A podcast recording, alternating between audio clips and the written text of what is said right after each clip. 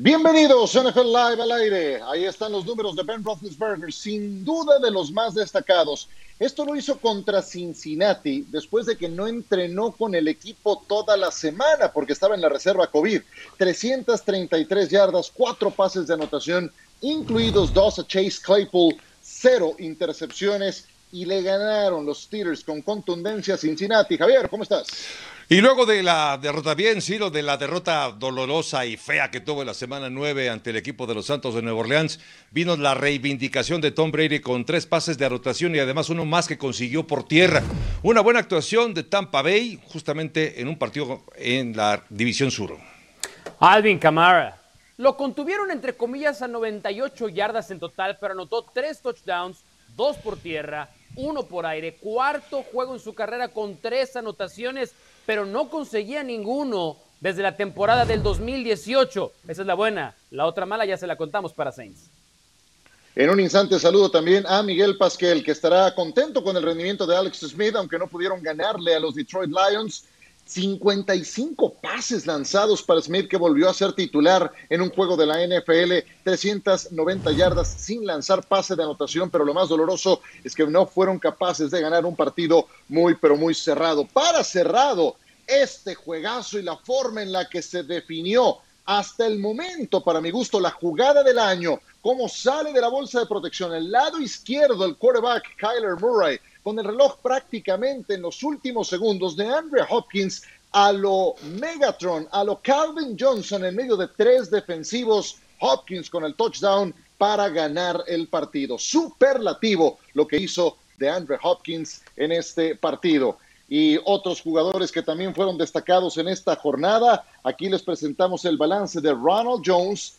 198 yardas, 98 de esas vinieron en un solo acarreo Marqués Valdés, de Andrew Swift, Josh Jacobs, ahí los tienen otros destacados de esta jornada. Pero para actuaciones de cinco estrellas, lo que está haciendo hasta el momento Pittsburgh en la campaña, se presentaba para enfrentarse a un rival divisional, los Cincinnati Bengals, en casa, pese a la ausencia durante toda la semana que ya exponíamos de Ben Roethlisberger por estar en la reserva COVID. Al final estuvo disponible para este partido. Y aquí lo tenemos, ganaban seis puntos a cero sobre el cierre del primer cuarto, pase de touchdown. Ahí estaba Mauricio, uno más para Big Ben. Sí, y Deontay Johnson se está convirtiendo en su nuevo receptor favorito, es el que más busca, por lo menos en el partido de ayer.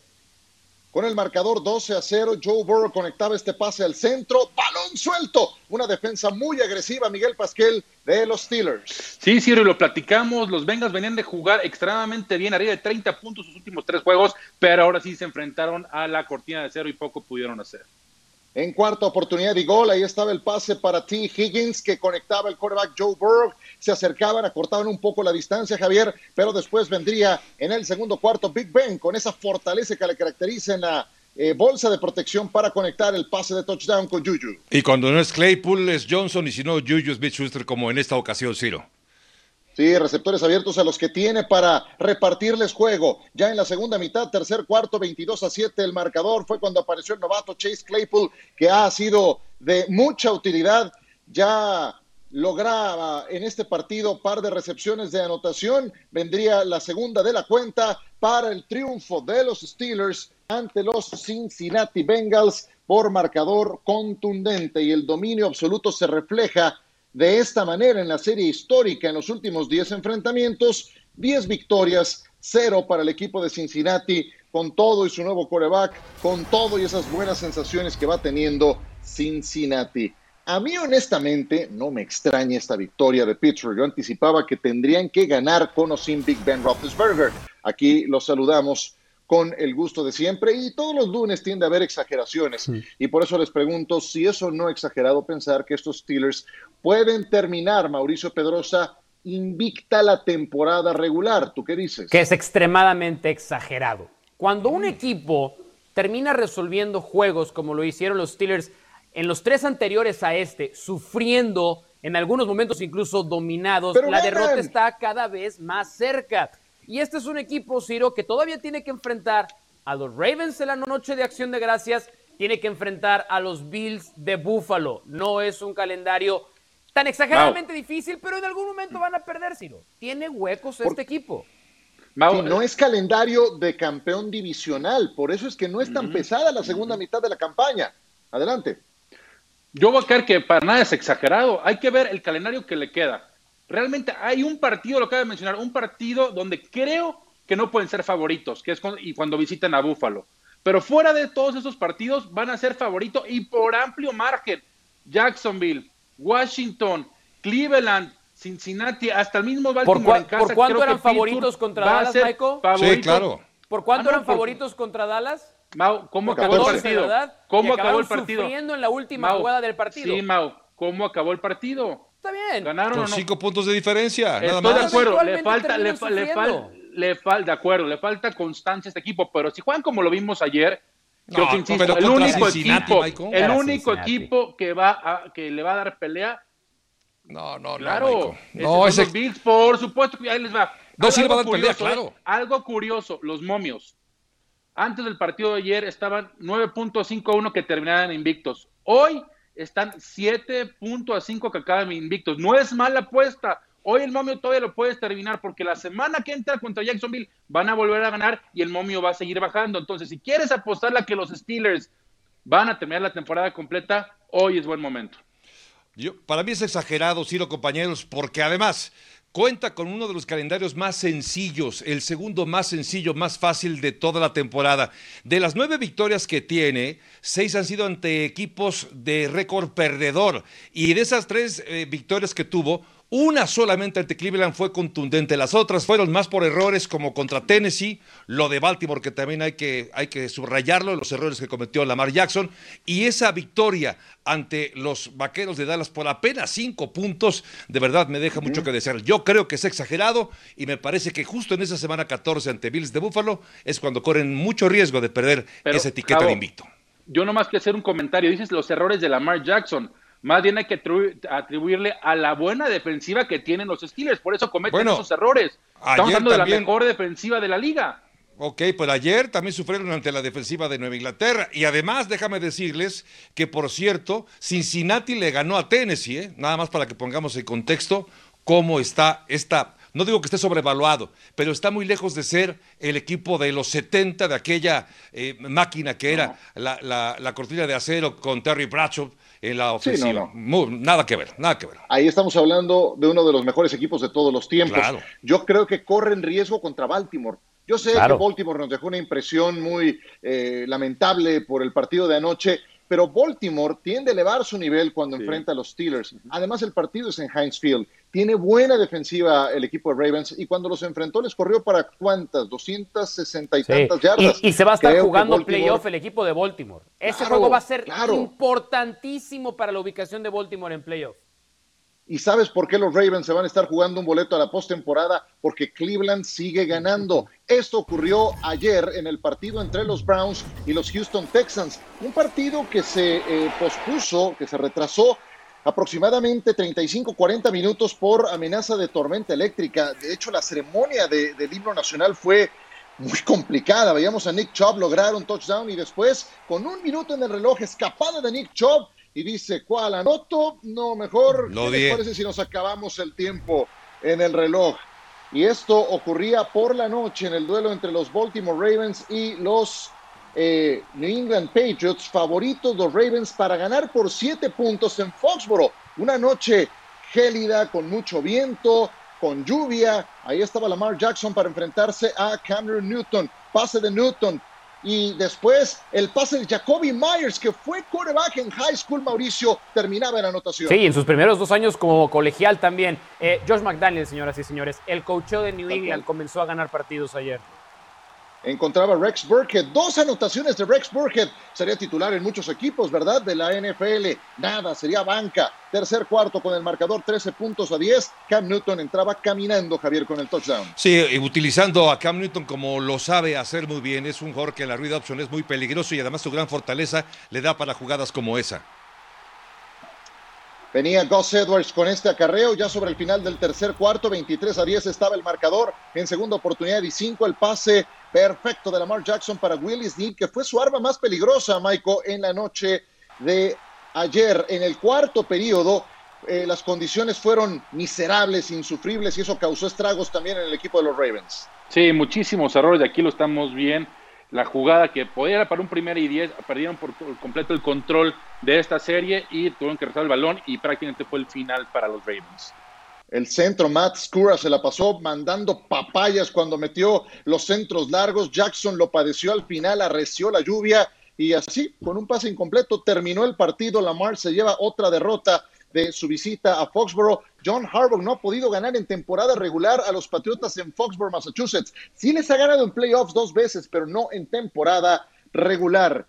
Jackson contra Newton, ahí vemos el balance del partido de ayer y una derrota más para el equipo de los Ravens que están en problemas. A ver, esto me lleva a preguntarles, y comienzo contigo, Mau, ¿los Pats son entonces mejor equipo que los Ravens? Les acaban de ganar, ¿tú qué dirías? Que es una exageración, Ciro. Lamento decírtelo, pero es una exageración. Tienen a un mejor entrenador en jefe, tienen a un mejor staff de cocheo, y la verdad es que ayer, para todos aquellos de Spygate, Deflategate, ayer fue Stormgate, porque cuando tenía la oportunidad Baltimore de regresar en el último minuto, cayó una tormenta en la que era imposible jugar. No tienen mejor equipo, pero sí tienen entrenadores que saben explotar mejor las virtudes de sus jugadores. No son muchas sus virtudes, pero las que tienen las saben explotar como nadie más. Pero que entonces Belichick tiene pacto con Tlaloc o, de qué se trata. Sí, sí, sí. sí, También, ¿no? ¿Qué me dices, Cabo? ¿Es Para mí, o no? Para mí es una exageración. Hay más talento del lado de Baltimore en la posición de jugador, pero coincido con Mauricio. Estamos ante quizá una de las mentes más brillantes o la más brillante en la historia de la NFL, Bill Belichick. También la mente más perversa, me queda claro. Pero el otro este día me dijeron a mí que sin Tom Brady no era nada el señor. No, bueno, no yo, sé. Yo, yo creo que estuve en un programa en el que alguien dijo que no, que no existía Bill Belichick. No me acuerdo quién lo dijo. No, no, no. Se me va no fue en esta ventanilla, fue en otra ventanilla. Pero Aquí fue otra sigo ventanilla, pensando ¿verdad? Que... Ok, ok. Nada más quería estar seguro. Quería, quería asegurarme nada más. No, no, es que hace la diferencia. Y Cam Newton pues tuvo la suerte de, de, de, de, que el juego, eh, porque además con tanta lluvia, con tanto viento, evidentemente el juego terrestre podría prosperar mejor y Cam Newton tiene esos atributos para poder conseguir las yardas difíciles. Michael. No, pero a ver, hay que también ver el juego de Baltimore. Ocho castigos, eh, Calais Campbell no jugó. Brandon Williams, el tackle derecho el defensivo, tampoco, tampoco está lastimado. Muchas lesiones. Lo platicábamos de Pittsburgh. Ahora sí que este fue el juego de Baltimore donde no salieron a jugar. pero es sumamente exagerado, por favor, decir que es mejor equipo los Patriotas que los Ravens. Los Ravens tienen al jugador actual MVP de la liga y Baltimore va a estar en playoffs. Y una vez que llegues a playoffs, cualquier cosa puede pasar. Te digo las ausencias de los Patriotas para el juego de ayer. Julian Edelman, tampoco jugó Sonny Michel, se perdió el partido Jawan Bentley, se perdió el partido Stephon Gilmore, el defensivo del año. A ver, si es entonces una exageración, cada quien dígame en 20 segundos muy concreto, ¿por qué fue entonces que ganó New England el partido contra Baltimore? Si Baltimore se supone que tiene una cuota de talento más alta. Venga, Mau. Es como cuando los Raiders le ganaron a los Chiefs. ¿Los Raiders son mejor equipo que los Chiefs? La respuesta es no pero hay partidos para los que sales más preparado que para otros. Ayer yo creo que New England salió mejor preparado para esos 60 minutos de fútbol americano de lo que estaban los Ravens. Yo coincido con, 20 segundos. con Mauricio, efectivamente. Por un lado es esto, las condiciones climatológicas que favorecían el ataque y la forma de jugar de Nueva Inglaterra. Y por otra parte, lo que dijo Lamar Jackson a mitad de la semana, ¿eh? que dijo que ya los equipos estaban aprendiendo cómo jugarles. Y eso me parece que lo inferíamos todos que podría ocurrir ya en esta temporada. Y lo mismo que dice Mao, podemos decir, Chicago le ganó a Tampa Bay hace no mucho, y Tampa Bay es mucho mejor hoy en día que los Chicago Bears.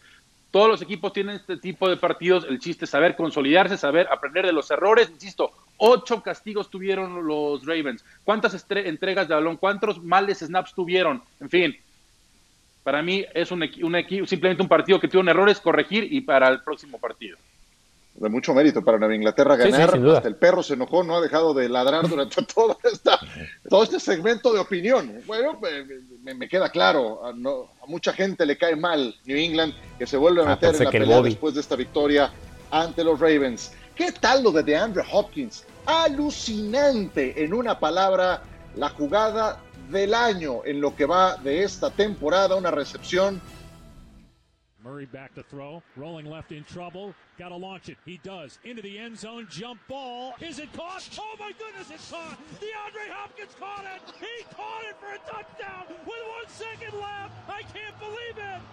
Hoppy made a lot of impressive catches over the years. Where is this one going to rank right now? Uh, this one is number one. It was the winning game, no question.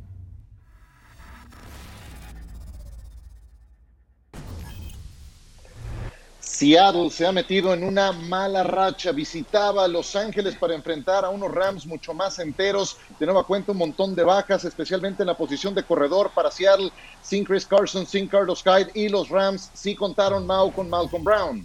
Sí, y con su muy buena línea ofensiva. Está corriendo muy bien el equipo de Los Ángeles. Y Malcolm Brown es el mejor amigo de Jared Goff. Lo saca de muchos problemas. No fue un touchdown, fueron dos por la vía terrestre de este jugador número 34. Los Rams ponían tierra de por medio, Javier, y también su defensa dio de qué hablar. Fueron dos intercepciones a Russell Wilson. Sí, fue una tarde complicada para Russell Wilson, hay que decirlo, pero la, lo que está haciendo la defensiva ha sido relevantísimo porque la ofensiva todavía sigue dando algunos lugares para dudas, me refiero de los Rams. Victoria clara y contundente para los Rams jugando como locales ante unos Seahawks que han con esto perdido tres de los últimos cuatro partidos y ya fueron alcanzados en su división. Menos puntos permitidos en la segunda mitad de sus juegos en esta temporada. Ojo con los Rams. Este equipo además cuando tiene ventaja al medio tiempo está invicto con Sean McVay. Solamente 36 puntos permitidos en la segunda mitad de esta temporada no nos olvidemos de los Rams que andan bastante bien. A todo esto, ¿cómo le fue a Russell Wilson? ¿Cuáles han sido sus peores juegos contra los Rams? Pues ahí aparece el de ayer con 31 puntos de quarterback rating, pero yo les pregunto, ¿qué tantas redes de apoyo tenía Russell Wilson en el juego de ayer? La receta secreta es patrocinada por KFC, porque tú lo convertiste en estrella. Disfruta el Bucket Rockstar de Kentucky.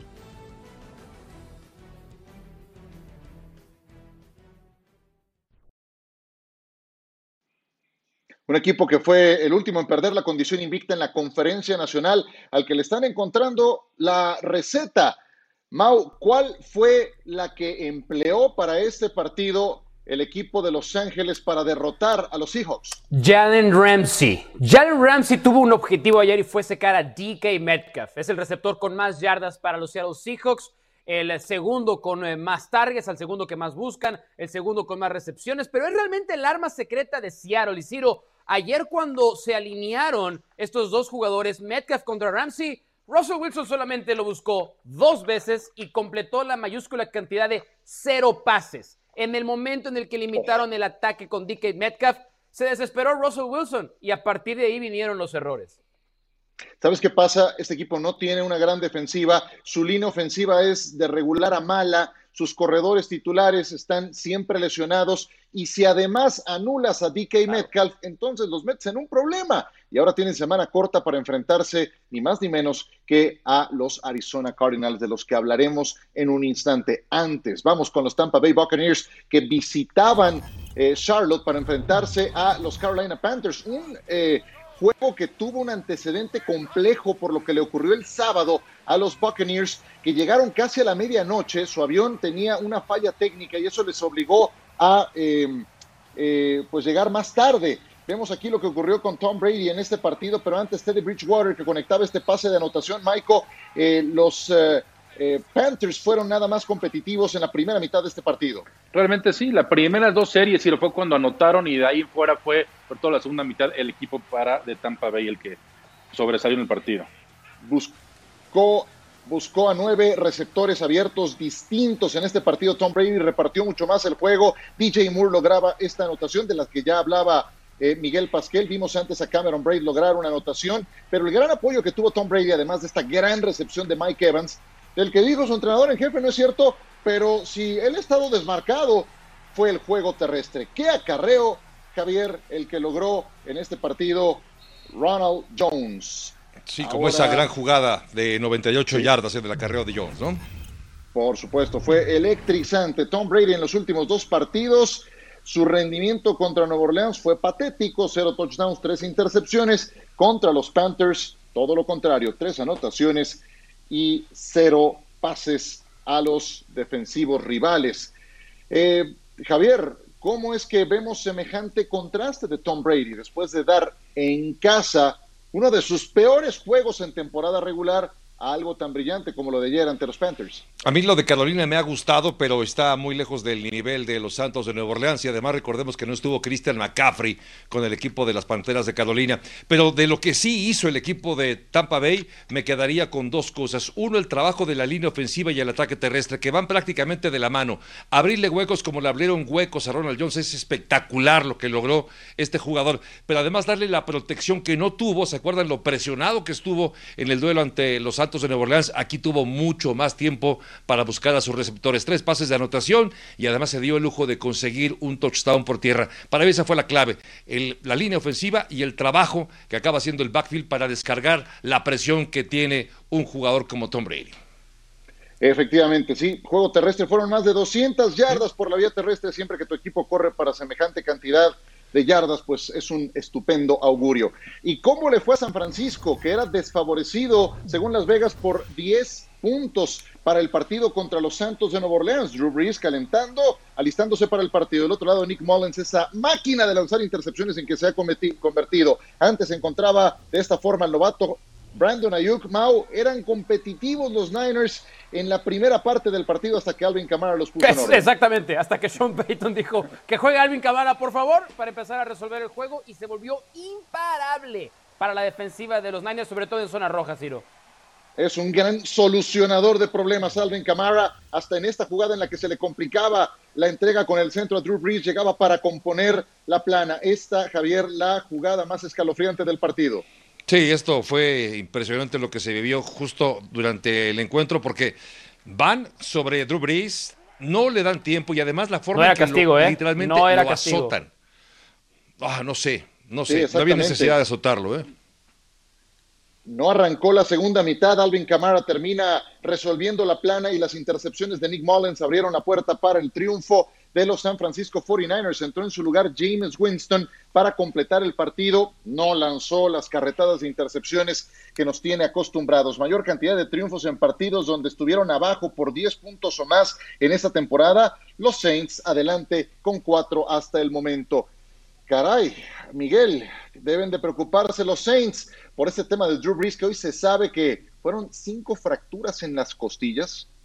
Muchísimo, Ciro, muchísimo. Ahora, tenemos la muestra del año pasado, ¿no? Lo que hizo Terry Bridgewater cuando Drew Brees no estuvo jugando y se fue invicto.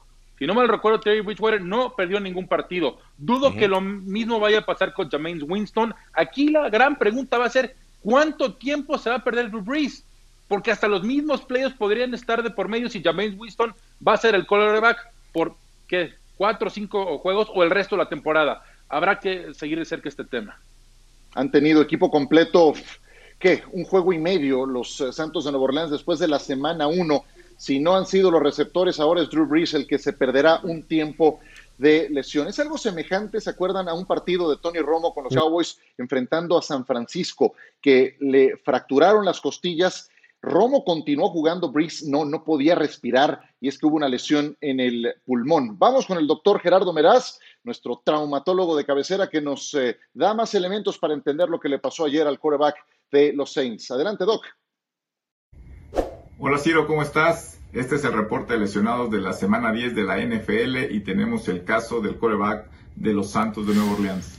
Drew Brees, el quarterback de los Santos de Nueva Orleans, dejó el partido el día de ayer contra los 49 de San Francisco y esto debido a una contusión a nivel de la parrilla costal se cree que pudiera tener una lesión a nivel del cartílago, en su unión de la costilla con el cartílago, y el día de hoy se le practicará una resonancia magnética para descartar esta lesión agregada. El tiempo de recuperación se mantiene como variable, pero podría estar alrededor de 3 a 4 semanas, aunque los coaches quieren que esté de regreso cuando esté al 100%. Me recuerda el caso de Tony Romo, que en el 2011 tuvo que usar una protección de Kevlar cuando él jugó con una costilla rota y esto le permitió jugar, sin embargo la lesión tardó más en recuperarse. Veremos qué pasa con Dubris esta semana y su regreso la próxima es cuestionable. Yo soy el doctor Meraz y este fue el reporte de lesionados de la semana 10 de la NFL. Nos vemos hasta la próxima. Hay que seguirnos cuidando. Un abrazo al querido doctor Gerardo Meraz, muchas gracias. Eh, pues eh, amplío el comentario para escucharlos a ustedes. Mau, eh, Javier, ya escuché hace un momento a Maiko de la gravedad de esta lesión para Drew Brees. Hoy se sabe que también el pulmón fue lesionado, cinco costillas rotas, Mau, para el quarterback de los Saints. Sí, eh, me preocupa más la parte del pulmón. Las costillas eh, pueden soldar y eventualmente se puede proteger. Y, y creo que ayer Sean Payton lo dijo muy claro. En 15 años de relación, Drew Brees nunca le había dicho no puedo seguir y es que no podía respirar. Creo que tiene que ser muy cuidadoso para el largo plazo. Y, y- y la otra parte que me preocupa es muy probablemente esta era su última temporada en la NFL. No por ello me gustaría ver un regreso anticipado. Ya la parte deportiva, evidentemente pierden con James Winston. Y ojo, porque el otro ángulo para, para cerrar de mi parte es este. Ayer fue James Winston, dásela a Alvin Camara siempre. No puedes hacerlo el resto de la temporada porque las defensivas ya saben a quién tienen que ir. En lo deportivo, en lo deportivo baja muchísimo las oportunidades que tiene Nuevo Orleans para poder llegar a calificar. Yo creo que va a calificar, pero no sé ganar la división, a pesar de que en este momento son líderes. En lo personal, coincido con Mau, quizá el partido de este domingo fue el último, ojalá que me equivoque, el último que vimos de Drew Brees, porque si ya valoraba la posibilidad de retirarse o no y estaba coqueteando cada año con que si se iba o no se iba, yo creo que este tipo de lesiones pueden marcar una determinación definitiva y tomar una decisión de irse ya como jugador profesional. Y es Winston el que tiene que entrar al quite. Para eso lo contrataron, no Tyson Hill, que participa alrededor del 25-30% de los snaps ofensivos de los New Orleans Saints. Winston, no lo olvidemos, lanzó 30 touchdowns, más de 5 mil yardas el año pasado, y sí, 30 intercepciones, el que inauguró el club del 30-30 en una campaña. Vamos a ver si con buena línea, con una herramienta como Camara y los receptores abiertos que tiene, tiene también un rebote en su carrera porque él pretende ser titular, si no es en Nueva Orleans, en algún otro equipo. Otras lesiones que se acumularon en esta jornada, Teddy Bridgewater sufrió un esguince de rodilla, está reportado para ser evaluado día a día, Matthew Stafford con un golpe en el dedo pulgar, Drew Locke, lesión en las costillas, para lo que jugó Drew Locke ayer, cuatro intercepciones, Christian McCaffrey sigue con problemas en el hombro, no se espera que juegue el próximo partido de los Detroit Lions. Vámonos a pausa, hablaremos del Monday Night Football, hoy es lunes, tenemos Monday Night Football y vamos a platicar Bien, con Ciro, bien. Lalo Varela, que hablar del Vikings contra Bears que tendremos por ESPN. Well, my friend, the time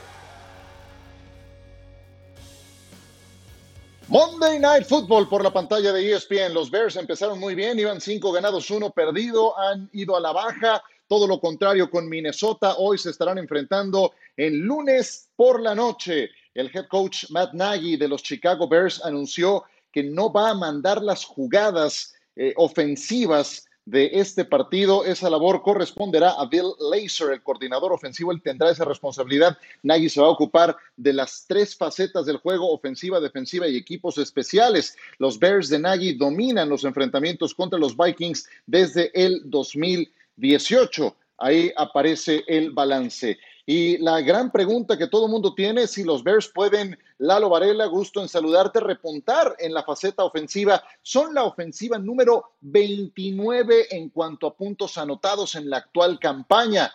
Eh, ¿Tú qué esperas en ese sentido? ¿Qué es lo que deben de mejorar los Bears a la ofensiva? Gusto en saludarte. Igual sí, era un placer estar con ustedes. Esta ofensiva no espanta a nadie, ya dabas esos números. A mí siempre me gustó, bueno, no es de que me gustó más Trubisky, pero Trubisky es más atlético. Cuando tuvo cierto éxito esta ofensiva, fue hace dos años cuando lo utilizaban en movimiento, cuando la saben bootlegs, cuando movían la bolsa. Nick Foles mejoró un poco esta ofensiva, pero carece de profundidad. No utilizan a Allen Robinson. Es un juego, es un equipo que se mueve mejor por tierra. Pero Trubisky no es la solución, Nick Foles tampoco. El problema, igual pueden cambiar eh, el, el- el- el arte de hacer el play calling, de escoger y llamar las jugadas, pero el chofer, el conductor, el piloto es el que anda mal.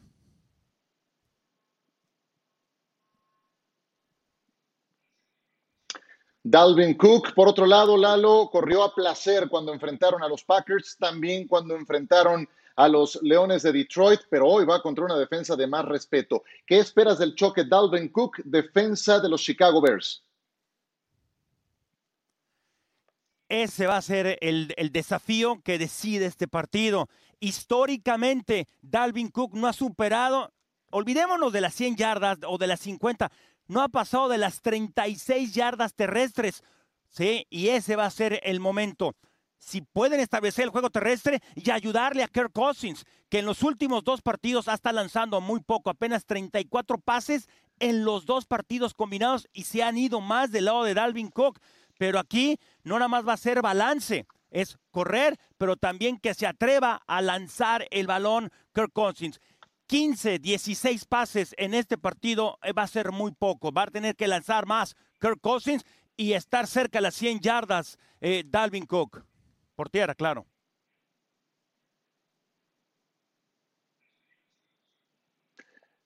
Perfecto.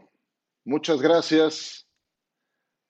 Muchas gracias a Lalo Varela por esta colaboración. Mucho éxito en la transmisión. Lalo estará en el relato. Pablo Viruega estará en el análisis. Éxito para ambos en esta transmisión. Muy bien, a todo esto ya están otra vez con esta pregunta en el entorno de los Chicago Bears que siguen siendo una calamidad a la ofensiva. ¿Con cuál de estos dos quarterbacks? ¿Con Mitchell Trubisky o con Nick Foles? Con Trubisky, como se llevan tres ganados, cero perdidos. Con Foles, dos ganados y cuatro perdidos. ¿Cabe, Mau, la posibilidad de que Nagy regrese en el corto plazo, no esta noche, a corto plazo con Mitchell Trubisky? ¿Tú qué opinas? No, no, Ciro, sería, a ver, ya de por sí no tiene demasiada autoridad en ese vestidor Matt Nagy. Yo creo que admitir el error más grave, que es cambiar la posición más importante del equipo dos veces, pues entonces quiere decir, quiere decir que no sabes evaluar mariscales de campo. Ya tomaste la decisión de ir con Nick Foles, tienes que ir hasta la muerte con Nick Foles. Y la realidad es esta, Trubisky está tocado, está lesionado. Pero en el momento en el que haces el cambio de mariscal de campo, quiere decir que no tienes más confianza en el anterior. Tienes que ir con Nick Foles hasta donde dé. Y esa ya fue la decisión de Matt Nagy. Uf, Matt Nagy fue hace no mucho coach del año, ¿no es cierto? Ahora se las ve negras en estación. Jason Garrett fue también coach del año y no está más en los Dallas Cowboys. Así las cosas, de repente con estos nombramientos. ¿Cómo le fue a los Packers de Aaron Rodgers, el amigote del señor John Sutcliffe? En un instante lo vamos a revisar. Antes, antes les presentamos los standings del norte de la conferencia nacional que se ha apretado por la baja de juego que han tenido los Bears, por lo bien que siguen estando los Packers. Los Vikings tienen mucho que remontar, pero tienen que empezar con el juego de esta noche. A todo esto, ¿cómo le fue a los Packers? ¿Le trajo buena suerte o no Aaron Rodgers la entrevista que le hizo John Sutcliffe esta misma semana? Estaba muriendo de el pobre Aaron Rodgers, pero eh, conectó los pases que tenía que conectar, uno largo de touchdown para Marcus Valdez Scantling, también logró un acarreo de anotación y Rodgers conectó cuando tuvo que hacerlo con Davante Adams porque se le estaban indigestando los Jaguars que ganaban 20 a 17 cuando faltaban 10 minutos para que terminara el partido. Rodgers en jugadas de finta y pase en esta temporada, el mejor en intentos por juego y en porcentaje de completos, además de que es el segundo mejor en pases de touchdown. ¿De qué deben de preocuparse los Packers, Javier Trejo Garay? Yo creo que una preocupación legítima y que tienen desde hace ya varias temporadas, pero por la que aparentemente no han trabajado mucho es por la defensiva. Siguen contando con una ofensiva explosiva y a pesar de que esa ofensiva es unidimensional porque tienen a Aaron Rodgers, del otro lado del balón cuenta con falencias que no han ten tenido todavía la oportunidad de cubrir. Es importante que puedan reforzar, no lo van a hacer esta temporada, pero la defensiva tiene que dar un salto, un escalón hacia arriba para poder ser más competitivo ya en la parte final de la temporada. Michael, ayer le, iban a ganar por 14 según Las Vegas a los Jaguars, iban perdiendo al inicio del cuarto cuarto, que tiene que mejorar Green Bay. Cabo, lo vimos es, y lo vemos semana tras semana. Si no es Devante Adams, Marqués Scandling es una jugada larga y es exactamente lo que hizo, pero hasta ahí no tienen un sólido receptor número dos. Lo mismo les pasó contra San Francisco, bloquearon el juego campeonato de conferencia la temporada pasada. Devante Adams no hizo absolutamente porque tenía Richard Sherman encima. ¿Qué va a pasar? Porque Green Bay va a pasar a playoffs y probablemente queden como el 1-1 nacional. ¿Qué va a pasar cuando se enfrenten a Jalen, Rams Jalen Ramsey? Lo vimos, lo que hizo ayer contra Metcalf, lo dijo Mau, cero yardas. Eso deben de preocuparse, porque del lado ofensivo están hechos, quarterbacks están hechos, juego terrestre están hechos, la línea ofensiva está jugando bien. No tienen un segundo receptor. Eso se viene mencionando desde hace rato y no trajeron a nadie, ni en agencia libre, ni en el draft, ni en el límite del plazo que pasó hace apenas algunos días. Vámonos a pausa. Seguimos con ustedes este lunes de NFL Live. Vamos a revisar la jugada más electrizante de la jornada. Fue la que hizo de Andrew Hopkins, que nos ha entregado ya un muestrario, un catálogo de jugadas espectaculares. La más reciente fue de colección.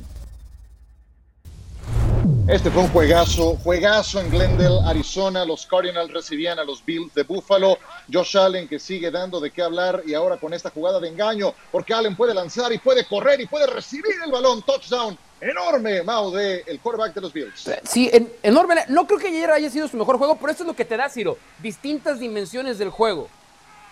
Del que sí fue tal vez su mejor juego del año fue de Cole Beasley, que hizo varias atrapadas acrobáticas, pero para acrobático lo que sigue haciendo Javier Kyler Murray. Tuvo dos eh, carreras para touchdown y fueron prácticamente similares. ¿Qué huecos tan enormes está abriendo esa línea ofensiva de Arizona? Ganaba Arizona por tres hasta que llega este pase de anotación, Stephon Diggs. Acrobático también, pero vean la situación, 10 segundos en el reloj. Kyler Murray corre hacia el lado izquierdo, él es derecho, se acomoda, saca el pase sin punto de apoyo, completo en la zona de anotación con dos segundos en el reloj. Impresionante, a lo Megatron en esa recepción, Michael, lo que hace de Andrew Hopkins. Lo que hace Andrew Hopkins, Ciro, y los efectos que va a tener esto, ¿no? Para tanto la conferencia nacional como la conferencia americana.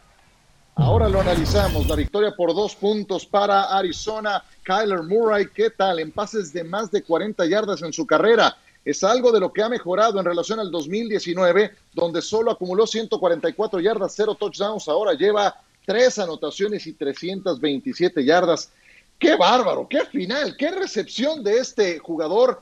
Y pensar que lo tenían los Houston Texans y lo mandaron ahí por cualquier cosa a cambio. Uno de los movimientos más controvertidos, más inexplicables de esta temporada baja. Ya hablabas de- del impacto de esta eh, victoria eh, y te cedo la palabra primero, Michael, ¿cómo eh, se traduce este triunfo de los Cardinals? ¿Hacia dónde rebota?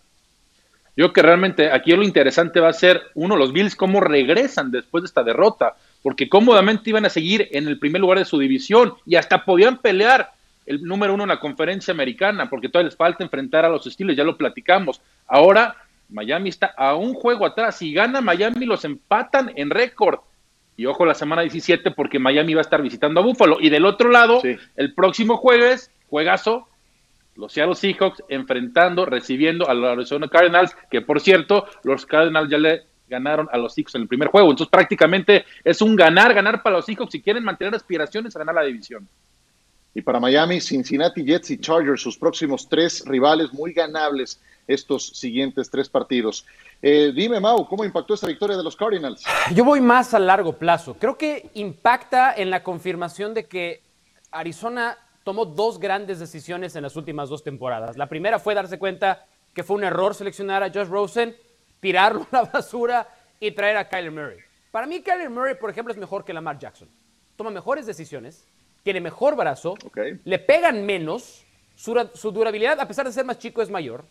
Y la otra fue el canje por DeAndre Hopkins, porque entonces es el matrimonio perfecto. Creo que los Bills van a estar bien, pero Ciro, Arizona como está jugando en este momento, yo no esperaba que fueran a estar al parejo de Seattle y los Rams, y creo que solamente van en ascenso, porque su defensiva tampoco es mala. Bueno, Oye, de hecho, ¿ya pasó de moda Lamar tan rápido? Yo, creo, que, sí, yo ¿eh? creo que es mejor, creo que es más Sí. completo Kyler que Lamar.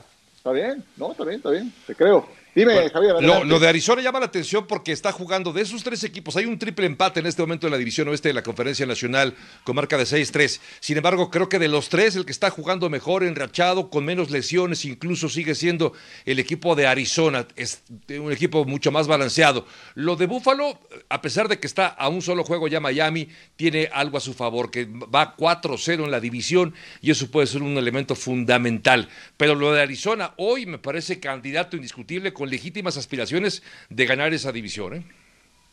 Qué barbaridad. Pues qué, clase de partido y qué clase de recepción de DeAndre Hopkins. De verdad, tipo Calvin Johnson, eh, indefendible por momentos, un DeAndre Hopkins que difícilmente suelta un pase. Y eso nos lleva a un pick six de este tremendo jugador. Con Arizona, aquí lo vemos en la semana. sí, bueno, sí cuenta contra los eh, Jets de Nueva York recibiendo este pase que terminaba como completo. Número 5 de la temporada, semana 7, Mau, contra los Seahawks. Sí, a, ver, para mí DeAndre Hopkins es el mejor receptor de la NFL, sobre todo en pases que van 50-50. No los más abiertos, pero en 50-50 para mí no hay nadie como DeAndre Hopkins. y estirando los últimos centímetros de la cancha, ya sea en la banda o en lo profundo en la zona de anotación. Número 4, Javier, contra Jaguars. Y aquí es espectacular, ¿eh? cuando estaba todavía con el equipo de Houston, cómo baja con una mano espectacular. Y lo que decía Mauricio es además el receptor con más recepciones en el año. ¿eh? Sí, el catálogo es completísimo, como pueden ver, son jugadas apretadas con el defensivo encima a una mano. Y ahora el número 3 nos entrega esto. Bueno, los Jets los tiene de clientes, vean nada más con toda la interferencia, el anotazo. Y el golpe, doble Ciro. equipo, eh, sí, lo que llega al final, el safety para impactarlo. Venga, Michael, con la número 2. Con números, hace unos años me acuerdo este juego contra los Steelers, no juegan para nada los Texans, mantiene la concentración, increíble la atrapada y el equilibrio para meter la rodilla y touchdown de Houston. Qué bárbaro, qué jugador de Andrew Hopkins ante los Steelers. Y la número uno, la más reciente. No le recordó a Calvin Johnson, ya Sí. es la tercera Sí. vez que lo digo. Sí, Oigan, es- el estadio de los milagros, ¿no? Porque ahí fue la de. David Tyree, la de Aaron Rodgers, la del Super Bowl Claro. Seattle. El Hail Mary. Qué barbaridad. Bueno, pues ahí lo tienen a DeAndre Hopkins, disfrútenlo y eh, súfranlo. Texans lo tuvieron y ya no más. Cuando lo han buscado en pases de 10 o más yardas en el aire desde el 2019, vean nada más cómo inclusive en esta campaña ha mejorado del 49 al 72% en su porcentaje de recepciones en toda la línea. Un jugadorazo. Esta recepción, ¿cuántas veces no la han hecho en el Madden? En el Madden, en el Madden, nada más. Y bueno, ¿por qué traigo a cuenta el mejor eh, videojuego que hay eh, de fútbol americano? Pues porque si eres fan de la NFL y de los videojuegos, ingresa a www.maddenchallenger.com.mx y participa en el torneo virtual más emocionante de México, el más emocionante, porque ahí vas a poder competir con gente del espectáculo, con comentaristas, con influencers como el señor Mauricio Pedrosa, deportistas, comentaristas y ganar una consola de nueva generación, entre otros premios. Regístrense en eh, cualquiera de los siguientes tres torneos que aparecen en eh, las alternativas. Torneo número uno del 11 al 15 de noviembre. El número dos, ese ya pasó evidentemente, pero hay otras alternativas. Del 16 al 20 de noviembre es el torneo 2. El 3 del 21 al 27 de noviembre. Así es de que ahí está abierta la invitación para que demuestres tu garra y te conviertas en el mejor. No te quedes fuera, regístrate y participa. www.maddenchallenger.com.mx. ¿Y qué tal son en el Madden? Confiesen, Mau. ¿Cuándo vamos a organizar la reta? Eh? Yo te la podemos organizar. Yo, yo te lo voy a decir así, Ciro. Soy el Walter Payton del Madden. No, no, bueno, no puede ¿Por, ser. por sweetness o, o por qué? Porque hace muchos años fui muy bueno. Hoy ya no tanto. Ah, te quedaste en la época de Walter Bueno, Payton. bueno, está bien. Es que Oye. es importante saber por qué. Pero sabes que hay, tenemos por lo menos a tres elementos de NFL Live, ¿eh? Está Itán Benestro, Sí. está Pablo Viruega Hay- y está René talento. O sea que Hay ahí está el talento. pan, ¿eh? Se ve que tienen Los les mucho que contra hacer, ¿eh? ellos, ahí está el pan. Están ocupadísimos, Sí, ¿verdad? no, qué. Están ocupadísimos. El productor abusado, ¿eh? Venga, vámonos pues a una pausa porque tú, Atago Bailoa, que les cuento que sigue sin perder. Está invicto y enfrentó a los Chargers y sacó otra victoria.